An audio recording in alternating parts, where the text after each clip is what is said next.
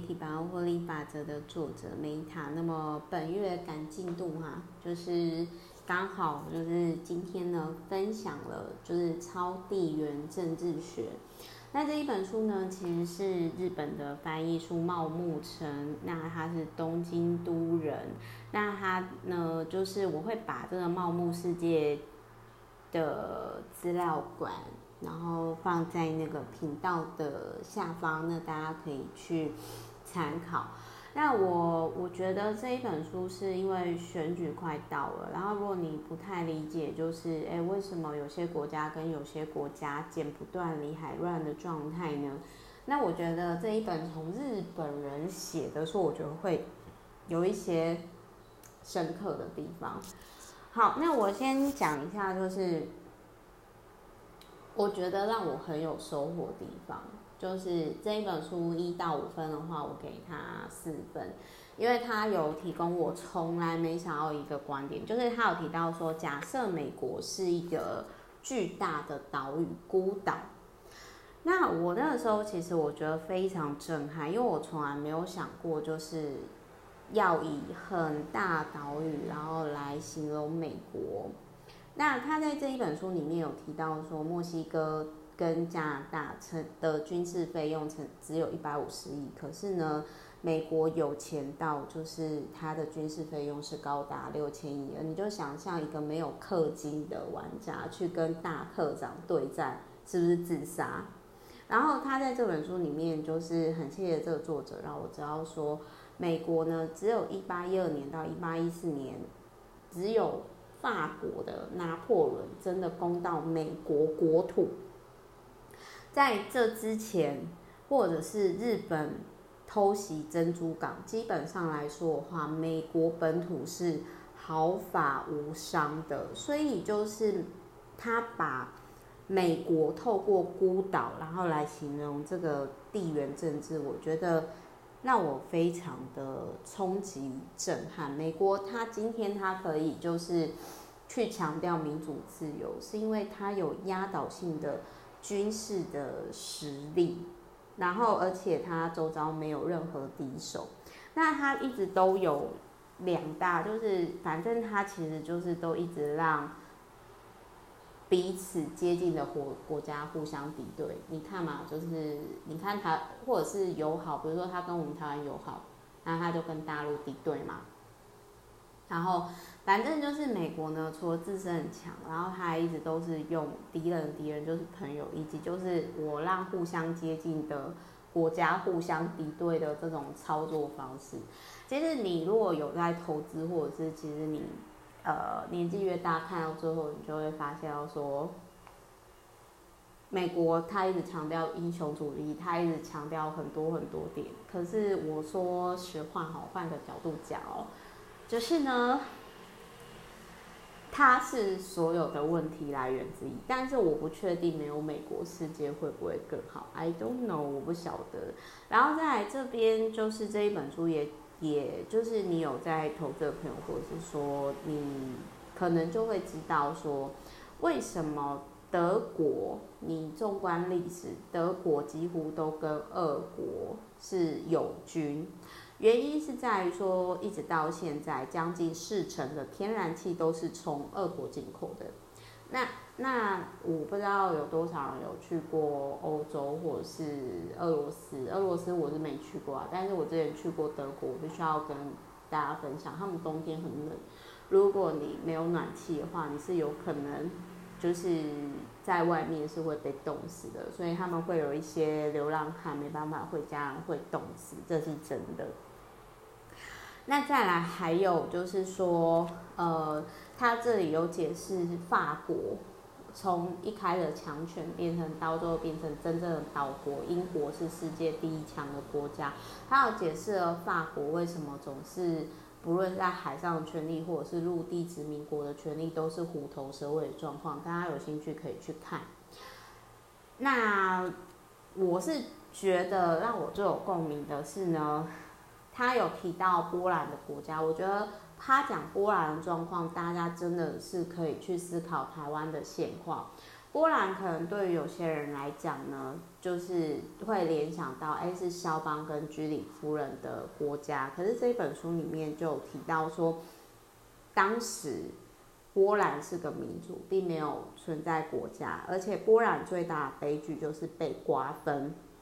那波兰是怎么瓜分的呢？因为波兰的贵族们呢，在国会当中一直持续政治斗争，有没有像我们现在的就是国民党跟民进党？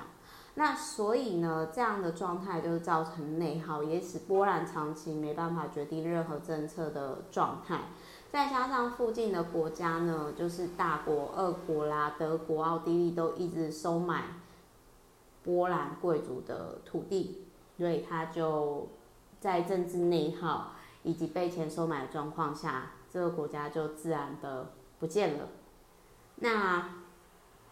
我想要跟大家分享一下，相较于波兰，你看犹太人他们长期没有国家，所以他们会那么团结，就是因为他们曾经失去过，所以他们知道好好的珍惜。那我想要讲的是说，台湾真的是宝岛，可是哈，我必须要说，就是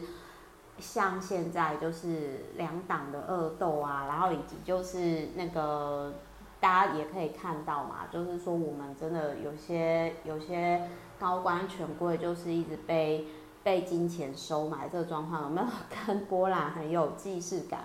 所以其实看到这个我是蛮触目惊心的。然后有时候其实吼，我就会觉得说啊，但是自己就是一个普通的小老百姓。那我觉得我可以做的事，就是可能就是以史明鉴吧，跟大家分享就是这些历史。然后，而且就是选举也快到了，所以大家可以去思考看看。但是我真的是很少谈政治啊，因为政治我觉得其实太复杂了，水也很深。但是就是提供给大家去参考。那他这里面也有提到说，就是香港的危机加速台湾去中化，因为之前这是这是书里面讲的，不是我讲的哈。就是说它里面呢，香港里面。就是之前有发生一些事情，然后所以就是让台湾的民众支持了，就是蔡英文的，就是他这本书里面就提到说，为什么台湾会拒绝习政呃习近平的政权提议？因为比起利益呢，就是。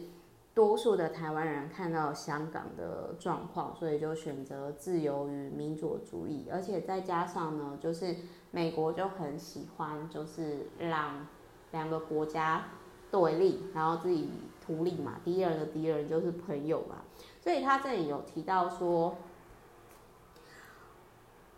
就是为什么台湾那么重要？因为它是往来东海与南海的战略要地。如果让中国人民解放军进驻的话，就可以将势力拓展到西太平洋。所以有时候我真的是觉得很感谢台湾是个宝岛这样。我我讲一个，就是说我之前去环游世界的时候，我就觉得说天哪，我真的很感谢我在台湾。除了就是女生的权利，就是。虽然没有到很高，但是相较于什么伊朗啊、伊斯兰教很多国家，或者是是开发这种国家，我觉得已经好很多。然后还有没有像日本、韩国那么的压抑？但再来还有一个，就是我那个时候在环游世界的时候，其实我觉得台湾因为就有在投资的就知道，台湾在网络这一块就是真的是最 top 的，所以就是。我那个时候真的，我举个例子来讲好，就是你能想象，就是很先进的大城市的，就是一线城市什么，比如说巴黎啊、纽约啊，那个时候啦，我那个时候去环游世界的时候，大概也快十年前，然后就是那个网络很慢，而且就是又很贵，然后我那个时候很就是很难想象说，天哪，就是怎么会有。就是那个时候很冲击，就是说，原来我们在台湾习惯的哦，而且那个时候还有发生一件事情，就是我在国外的 YouTube 朋友，然后他又跟我说，他其实很想要回台湾发展，然后我那时候还不知道，我就说，啊，在我就觉得说啊，在那个国外不是很好嘛？那因为他并不是在美国一线城市，他就跟我说，他他觉得就是在美洲的生活品质没有到很好，特别是网速没有那么快。然后那时候让我印象很深刻。好啦，反正就是如果你今天呢，我觉得这本书哦，一到五分我给他四分。那如果说你今天是理工科，跟我一样是理工科女生。然后你想要更理解世界历史，那我觉得说，你想要快速在短时间内